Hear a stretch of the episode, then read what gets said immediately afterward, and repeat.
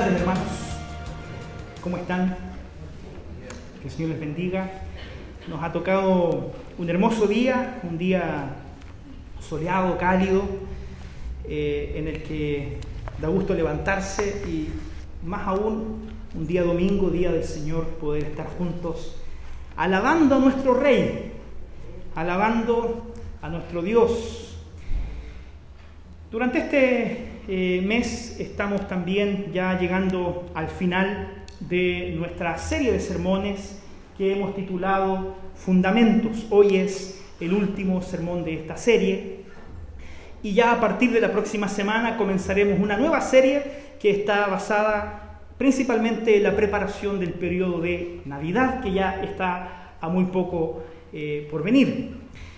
Pero antes de avanzar hacia, hacia la Navidad, eh, fue para mí imposible no compartir con ustedes este último fundamento. Dentro de los muchos que hay, solamente elegimos cinco para poder seguir echando raíces más profundas en nuestro corazón de esta fe que hemos recibido mediante el testimonio de la palabra de Dios. Y hoy día, como ha sido también la tónica a lo largo de toda nuestra liturgia, vamos a hablar de este quinto fundamento que es el reino. El reino de Dios, el reino de los cielos, para ver cómo la Biblia nos enseña que tenemos un gran Dios que gobierna sobre toda la creación. El reino que Dios gobierna. Y para eso he querido compartir con ustedes ah, una introducción que está sustentada en una pequeña revisión muy general de cómo está el mundo hoy día. Y puse esta, este primer acápite, esta primera verdad, eh, que la misma Biblia incluso señala. Eh, nuestro mundo está roto. La realidad de la cual nosotros vivimos está corrompida. Y es por eso que cuando miramos nosotros al mundo, ¿cierto? Y aquí yo traje una ilustración de esto, Vemos constantemente que ella expresa, por ejemplo, de cosas como la violencia. Y hemos estado últimamente siendo testigos de esta escalada de violencia generalizada eh, muy cerca de nosotros. Y vemos miramos hacia el mundo y vemos cómo nuestro mundo, nuestra sociedad está rota. Y no solamente en ella vemos violencia, sino que también vemos abuso. Y nos sorprende la cantidad de desigualdades que también existen en nuestra sociedad y que nos hacen también daño. Vemos también que existe pobreza,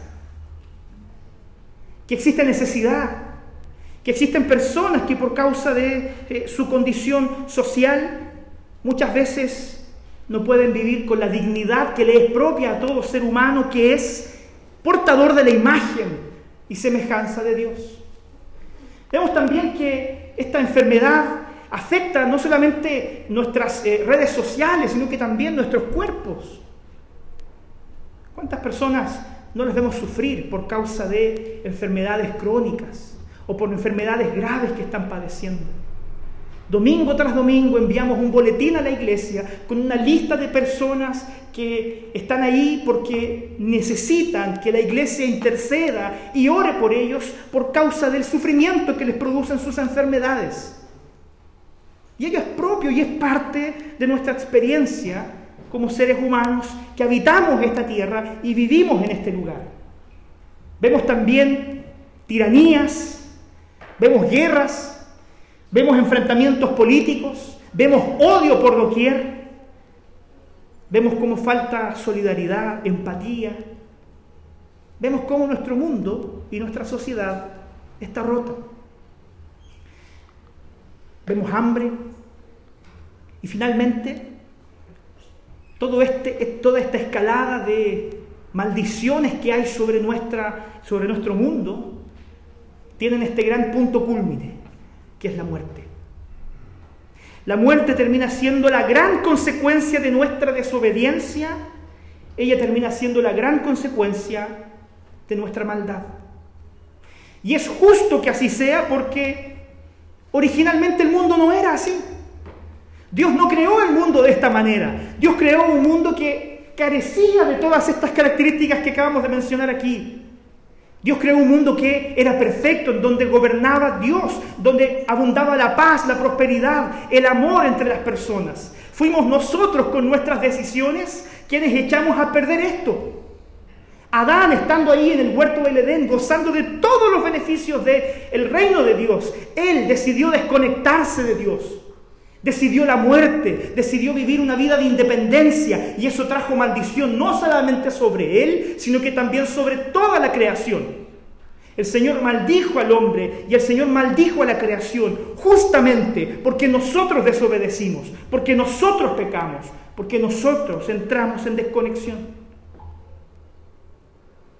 Y es por eso que es tan importante este tópico hoy día, hermanos. Porque si bien nosotros vemos que nuestro mundo está roto, el reino de Dios sigue estando presente.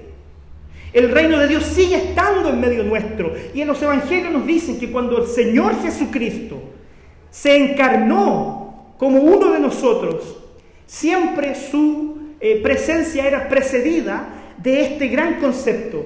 Se ha acercado el reino de los cielos.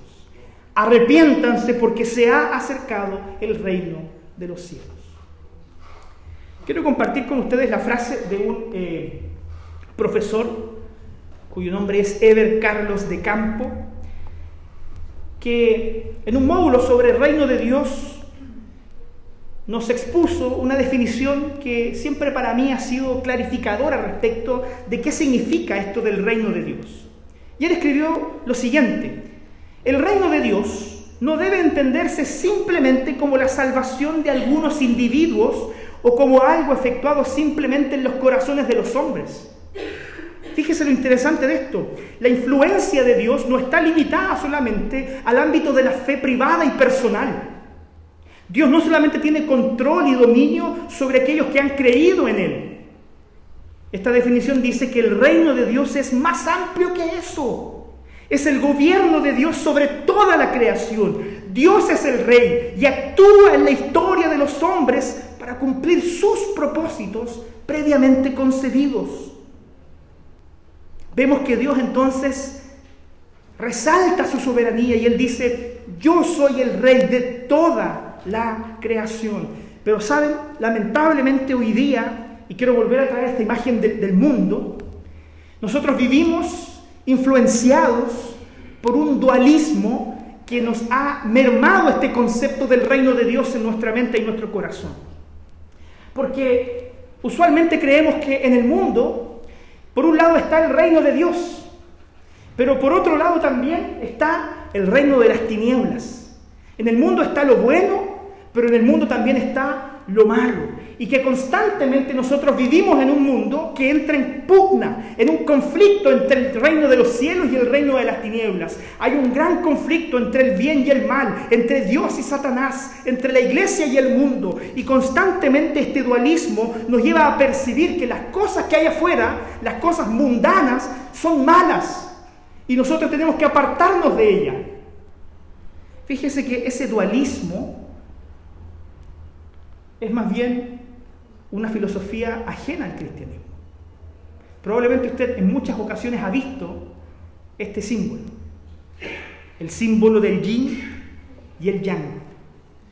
Este símbolo representa cómo hay principios opuestos pero que le dan sentido a la realidad en la, medida en que se complementan. El yin representa lo femenino, la tierra, la oscuridad, la pasividad, mientras que el yang representa lo masculino, el cielo, la luz, la actividad.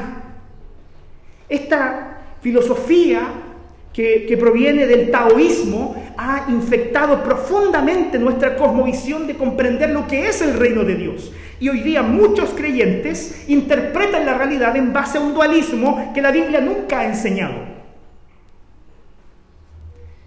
Pero fíjense que esta filosofía no es novedosa. Esta filosofía ya existía en los primeros siglos del cristianismo y que tenía otros nombres, como el platonismo, el maniqueísmo o incluso el propio gnosticismo, que eran filosofías que establecían que el universo estaba compuesto de dos grandes fuerzas que se oponían y luchaban por el control y el gobierno de todo lo que existe. de este tipo de dualismos que la iglesia ha tenido que convivir durante muchos siglos es que surgieron herejías, por ejemplo, como la herejía del docetismo. ¿Qué es la herejía del docetismo? Los docetistas decían que Jesucristo era Dios y que Él nunca pudo haber adquirido la forma de un hombre, porque lo espiritual es bueno, pero lo material es malo. Por lo tanto, si Dios es bueno, Él no puede tomar forma material. Entonces lo que nosotros vimos en la tierra no fue a un hombre, a Dios encarnado, sino que lo que vimos fue un holograma. Porque Jesús nunca se encarnó y nunca tuvo un cuerpo. Esa doctrina fue desacreditada inmediatamente porque la Biblia enseña que creemos en un Salvador que es 100% Dios, pero que también es 100% hombre. Pero esto es solamente un ejemplo de cómo estos dualismos nos llevan a tergiversar la fe. Y déjeme mencionar solamente un aspecto cultural hoy día en el cual podemos ver de manera patente esto. Hoy día esta pugna entre el feminismo y el machismo no es más que una nueva representación de una convicción dualista de la vida, en que existen dos fuerzas contrarias que le dan sentido a la existencia en la medida que ellas se oponen. Lamentablemente, estos conceptos dualistas nos han hecho mal y estas filosofías se han amalgamado con nuestra fe. Para citar otro ejemplo social, es de este concepto que han surgido muchos movimientos proféticos que buscan arrebatarle a Satanás lo que le pertenece a Dios. Hay muchos profetas que declaran una guerra contra el enemigo en favor de Dios que está con ellos y enfocan su espiritualidad en la lucha y en la liberación de estos demonios y de estas fuerzas tenebrosas que controlan y dominan el mundo, dejando a Jesucristo, a su salvación y a la gracia que Él nos ofrece completamente relegados a un costado. Ahora, no me malinterprete, las fuerzas espirituales de maldad existen.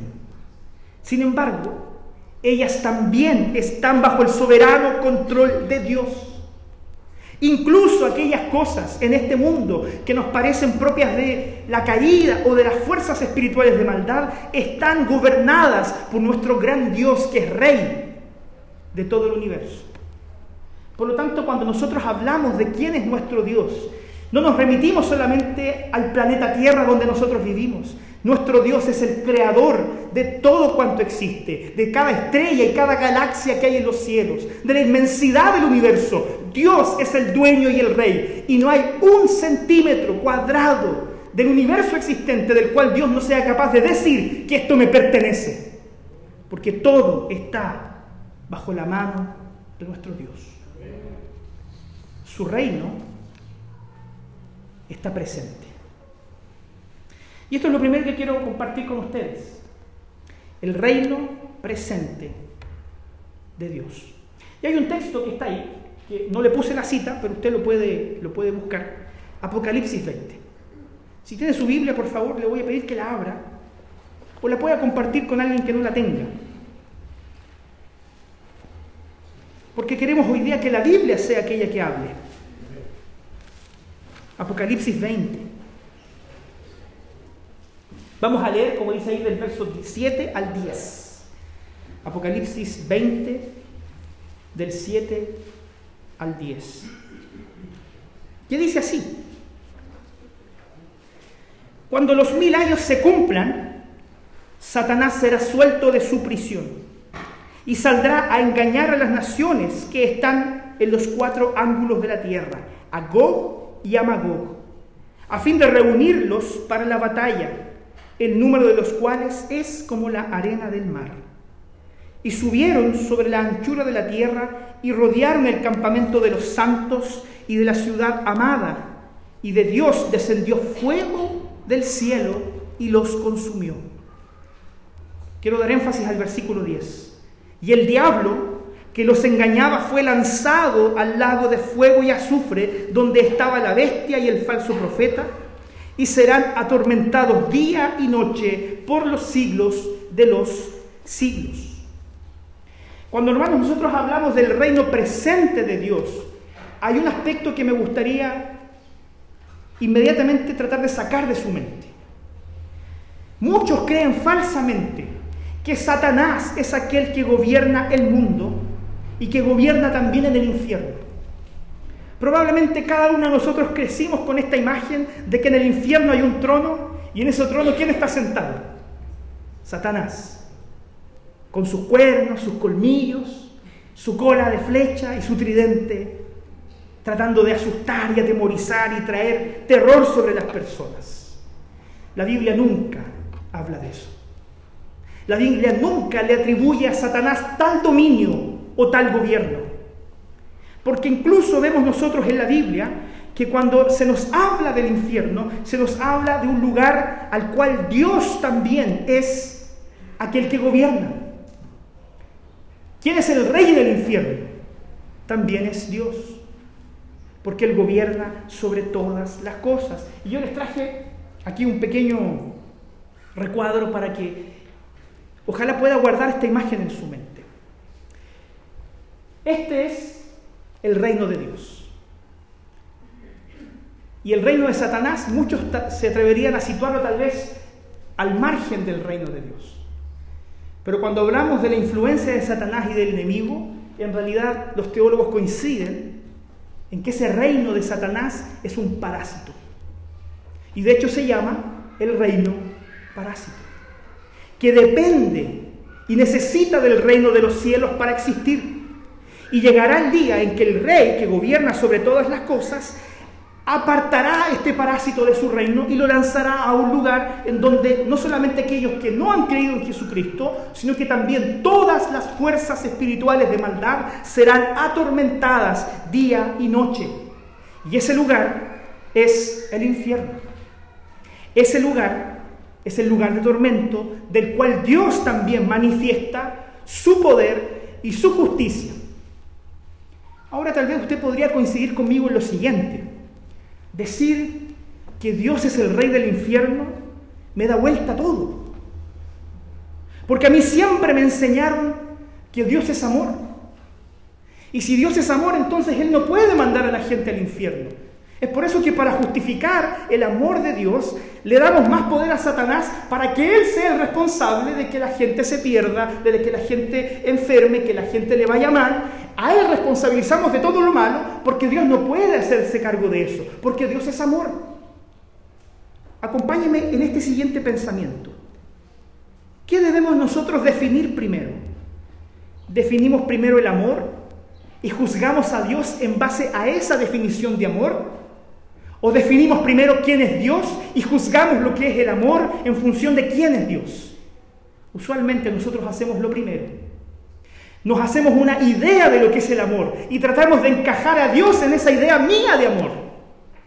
Pero cuando la Biblia habla del amor de Dios, esto no se contrapone con el hecho de que Dios sea también el Señor del infierno y que Él envíe juicio y castigo sobre los hombres pecadores. Porque en eso también se e, e, ensalza la justicia de Dios, de que Él es un Dios perfecto, que no puede convivir con la maldad y que castiga justamente a aquel que hace lo malo. El amor de Dios es un amor que se demuestra en la cruz de Jesús. Esta es la imagen del verdadero amor una cruz en donde una vez nuestro Salvador fue crucificado. Y sobre esa cruz fue depositada en él toda la ira de Dios a causa de nuestros pecados. El Hijo de Dios, nuestro Redentor, recibió la ira que tú deberías haber recibido. Para que desviando esa ira de nosotros, hoy día pudiésemos experimentar el amor verdadero de Dios. Hoy día solamente en Cristo Jesús podemos experimentar lo que es el verdadero amor. Dios se castiga a sí mismo, se entrega a sí mismo por amor, para que mediante Él tú y yo pudiésemos alcanzar la salvación y pudiésemos ser parte de este reino que Él hoy día despliega en todo el mundo. Eso nos demuestra que Dios es un Dios verdaderamente amoroso y cariñoso. es increíblemente más amoroso que, que usted o que yo. Porque ninguno de nosotros se atrevería a dar su vida por aquellos que son sus enemigos. Y eso fue precisamente lo que Dios hizo. Por amor, Él entregó su vida por aquellos que eran sus enemigos. ¿Para qué? Para que mediante el sacrificio de Cristo pudiésemos pasar a ser ahora su familia. ¿Hay fe en tu corazón? Si crees en Cristo Jesús, el Señor te llama a ser parte del reino de Dios. Hay un segundo aspecto que me gustaría también comentar. Ya dijimos al principio, no es Satanás quien gobierna sobre el mundo. Quien gobierna sobre todo el mundo es Cristo Jesús. Y por favor, présteme mucha atención en esto, porque lo escribí con mucho sentimiento. Y, lo voy a leer porque si lo digo me va a dar rabia y puede que me equivoque. Entonces, lo voy a leer. Para muchos de nosotros, la imagen de Jesús es demasiado pequeña. La imagen que tenemos de Jesús es la imagen de un humilde Galileo, campesino, que tiene una actitud ultra reflexiva y pusilánime. No quiero ofender a nadie, pero esa es la imagen que vemos muchas veces sobre la cruz. La imagen de un Cristo disminuido, humillado, pequeño, insignificante. La imagen del Cristo humillado, que descendió desde su trono para entrar en la historia de la humanidad y morir por nosotros en la cruz, hoy día es reemplazada por el libro de Apocalipsis, por una nueva imagen de Cristo. La imagen de que Jesús no permaneció sobre esa cruz. Es por eso que nuestras cruces están vacías. Porque Jesucristo ya no está ahí. Él no está muerto, no está crucificado. Cristo está vivo y reina sobre todas las cosas. Él está en el cielo y desde ahí dice que algún día volverá, pero en gloria y majestad. Jesucristo no volverá como un humilde campesino galileo. Él vendrá como el rey de reyes y señor de señores. Es por eso que me devasta. Me devasta cuando Jesús se presenta solamente como un simple maestro, como un buen tipo, un filósofo, un mero curandero o milagrero. Jesús es Dios, Jesús es Rey y Él es Señor sobre todos. Él está sentado en el trono y desde allí gobierna y reina como pieza central de la historia y por lo tanto es digno de nuestra adoración cada día. Miren lo que dice la Biblia. capítulo 19 de Apocalipsis. Yo puse solamente dos versículos que son los que más me, llaman la atención, pero, pero quiero leer otros versículos más. Apocalipsis 19. Dice, entonces vi el cielo abierto y aquí un caballo blanco. Y el que lo montaba se llamaba fiel y verdadero y con justicia juzga y pelea. Está describiéndonos a Cristo Jesús. Miren cómo es Jesús hoy día, hoy día. Esta es la imagen de Jesús. Sus ojos eran como fuego. Y había en su cabeza muchas diademas y tenía un nombre escrito que ninguno conocía sino él mismo. Estaba vestido de una ropa teñida en sangre y su nombre es el Verbo de Dios.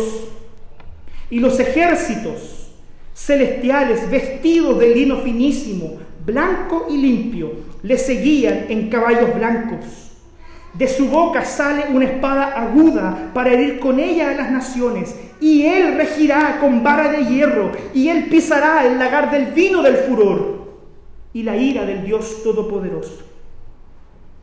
Y en su vestidura y en su muslo tiene escrito este nombre, Rey de Reyes y Señor de Señores. ¿Cuántos de ustedes sabían que Jesús tiene un tatuaje en el muslo? que dice Rey de Reyes y Señor de Señores. Ese es nuestro Dios. Él es nuestro gran Salvador. No nos quedemos con la imagen del Jesús humillado. La humillación de Jesús fue necesaria para que mediante ella tuviésemos salvación. Hoy día nuestro Jesús es rey y gobierna sobre todo. Y un día volverá para aplastar a todos sus enemigos y derrotar a todos aquellos que son enemigos de quienes somos su pueblo y su familia. tercer y último punto, con esto vamos a ir empezando a terminar. Este reino es un reino que avanza hacia la conquista. Es un reino que avanza hacia la conquista. Y me gustaría leer con ustedes lo que dice Apocalipsis 21, del 1 al 8.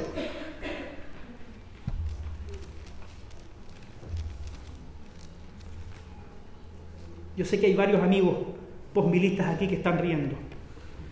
Un chiste interno, ¿sí? Pero voy a reafirmar mi amilerismo, no se preocupen. Miren lo que dice Apocalipsis 21, versículos del 1 al 8. Vi un cielo nuevo y una tierra nueva porque el primer cielo y la primera tierra habían pasado y el mar no existía más. Y yo, Juan, vi la santa ciudad, la nueva Jerusalén, descender del cielo de Dios, dispuesta como una esposa ataviada para su marido. Y oí una gran voz del cielo que decía, he aquí el tabernáculo de Dios con los hombres, Él morará con ellos y ellos serán su pueblo y Dios mismo estará con ellos como su Dios. Verso 4, y eso es lo que yo quise proyectar acá. Enjugará Dios toda lágrima de los ojos de ellos y ya no habrá muerte, ni habrá más llanto, ni clamor, ni dolor, porque las primeras cosas pasaron. Y el que estaba sentado en el trono dijo, he aquí, yo hago nuevas todas las cosas. Y me dijo, escribe, porque estas palabras son fieles y verdaderas. Y me dijo, hecho está. Yo soy el alfa y la omega, el principio y el fin. Al que tuviere sed, yo le daré gratuitamente de la fuente del agua de la vida. El que venciere heredará todas las cosas y yo seré su Dios y él será mi hijo. Pero los cobardes e incrédulos, los abominables y homicidas, los fornicarios y hechiceros, los idólatras y todos los mentirosos tendrán su parte en el lago que arde con fuego y azufre, que es la segunda muerte. Cuando el pecado, hermanos, entró en este mundo y afectó y lo, echó a perder y lo rompió. Vemos que eso también nos afecta a nosotros como individuos. Y la Biblia, en el libro de Romanos, en el capítulo 8, dice que no solamente nosotros, sino que también la creación gime a una por la redención. ¿Y sabe cuál es nuestra esperanza? ¿Y por qué decimos que este reino avanzará hasta la conquista? Porque tenemos la firme certeza de que no importando cuál es nuestra circunstancia actual, si ella es buena o ella es mala, no hay nada que nos pueda separar del amor de Dios. Y la victoria de Cristo y la venida de Él es inminente. Es inminente que Él volverá. Es inminente que Él descenderá del cielo como el rey que es para traer hacia sí y llevar consigo a su pueblo y a su iglesia, para que también nosotros junto con Él podamos reinar eternamente. Esto trae algo sumamente importante para nosotros hoy día. Porque como dice el versículo 4, esta esperanza de que el reino de los cielos ganará y conquistará todas las cosas, nos trae la esperanza de que nuestras enfermedades, de que nuestros pecados hoy día tienen solución. La Biblia dice que el Señor enjugará toda lágrima. Y yo le quiero preguntar hoy día, ¿te has sentido abandonado?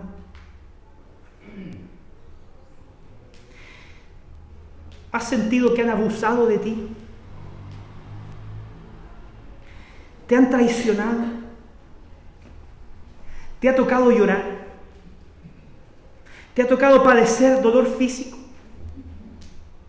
¿Te ha tocado ser testigo de que el mundo está roto y que la violencia también nos afecta? ¿Te ha tocado estremecerte delante de las noticias y no entender cómo cabe tanta maldad en nuestro mundo? ¿Te ha tocado derramar lágrimas por ver injusticias en tu familia, en tu vecindario? Te ha tocado derramar lágrimas al ver cómo hay desigualdades, cómo hay niños en desamparo, cómo hay adultos de la tercera edad que viven solos. Te ha tocado tener que llorar por constatar el hecho de que este mundo está roto. El Señor nos dice, yo voy a poner fin a todo eso. Yo soy la esperanza para todos esos dolores. Yo voy a limpiar tus lágrimas. Cada gota que has derramado en tu vida, cada lágrima que ha salido de tus ojos será consolada por Dios cuando estemos en su presencia. Así que si hoy día estás triste, si hoy día te sientes frágil o débil, si hoy día tú estás enfermo, si hoy día estás padeciendo sufrimiento en tu corazón, en tu alma, hoy día quiero darte la hermosa noticia de que tenemos un gran rey que es Señor sobre todas las cosas y Él hoy día ofrece ser tu Salvador, tu Consolador. Él hoy día nos llama delante de su presencia para ser hijos agradecidos de todo lo que Él nos ha dado nos dice llegará el día en que vamos a ver el rostro de nuestro Señor. Jesús le dice, te lo prometo, te prometo que un día verás mi rostro y todo ese sufrimiento que nos ha hecho vivir miserablemente en este mundo será apartado, con la esperanza de saber que cuando Él regrese, todas estas cosas que hemos descrito al principio ya no existirán más. Existe el cielo. Existe ese lugar de paz y de gozo. Y ese lugar es donde Cristo esté. Hermanos, lo quiero dejar con, con tres cosas para pensar y practicar. La primera de ellas es que el reino de Dios está presente. Cristo Jesús lo inauguró con su venida. Y nosotros nos hacemos parte de Él mediante la fe en Cristo. Pregunta para usted, ¿hay fe en su corazón? Usted y yo tenemos que venir a Jesús. Usted y yo tenemos que volver a Jesús. Usted y yo tenemos que ponernos nuevamente de rodillas delante de nuestro gran Salvador y reconocer que la única forma de enfrentar todo este desastre que hay a nuestro alrededor es abrigándonos en la esperanza de que tenemos un Dios y a un gran Salvador que pondrá orden a todas las cosas. En segundo lugar, Cristo gobierna. Cristo es el Señor de este mundo, Él es el Rey del universo y todo se sujeta debajo de sus pies. Y por tanto, mientras esperamos verlo cara a cara el día en que estemos en su presencia, es necesario que usted y yo comprendamos que somos ciudadanos del reino de Dios y por lo tanto debemos abandonar los dualismos y vivir nuestra fe de manera integrada en todas las esferas de nuestra vida. Y por último, el reino de Dios avanzará hasta la conquista del mundo. El reino seguirá avanzando y mientras más avance el reino, mayor será la resistencia. Mientras más se extienda esta semilla de mostaza y eche ramas para abrigar sobre ella quienes reciben por fe a Jesucristo, mayor será la resistencia, mayor tribulación tendrá la iglesia, pero la promesa es que ya vencimos en Cristo Jesús. Es como cuando le cuentan el final de la película. Ya ganamos. Consolemos nuestro corazón que en medio de las tribulaciones y las enfermedades del mundo tenemos la esperanza de que seremos consolados por el propio Señor Jesucristo. Que Él sea nuestro más grande anhelo, que Él sea su esperanza hoy día y para siempre. Amén. Vamos a ponernos de pie, hermanos.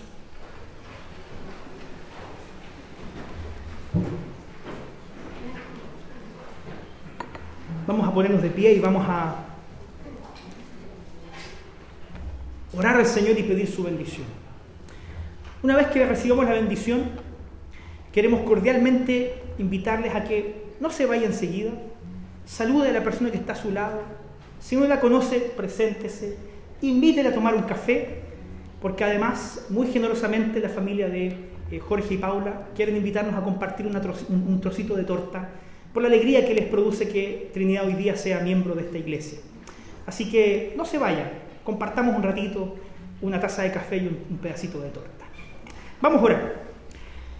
Señor, te alabamos y te damos gracias porque tú eres rey y gobiernas sobre nosotros. Te damos gracias, Señor, porque vemos las noticias y pareciera ser que el caos es aquel que gobierna. Pero todas esas cosas, Señor, confluyen en la dirección que tú quieres darle para que tu reino y tus propósitos, Señor, sean cumplidos.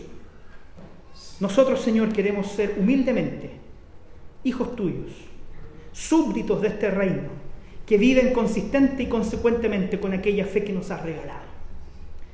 Te pido, Señor, que nos ayudes a ganar conciencia y profundidad en el hecho de saber que tenemos a un gran Salvador y que todos nuestros pesares, nuestros males y enfermedades de este mundo serán consolados y plenamente satisfechos cuando estemos delante de la presencia de nuestro Salvador cara a cara. Anhelamos y esperamos ese precioso día. Bendice, Señor, a tu pueblo en esta hora y llévanos con tu bendición. Y ahora, hermanos, que la gracia de nuestro Señor y Salvador Jesús el amor de nuestro buen Dios y Padre que habita en el cielo y la comunión del Santo Espíritu sean con cada uno de ustedes, con sus familias y con todo el pueblo de Dios, desde ahora y para siempre. Amén.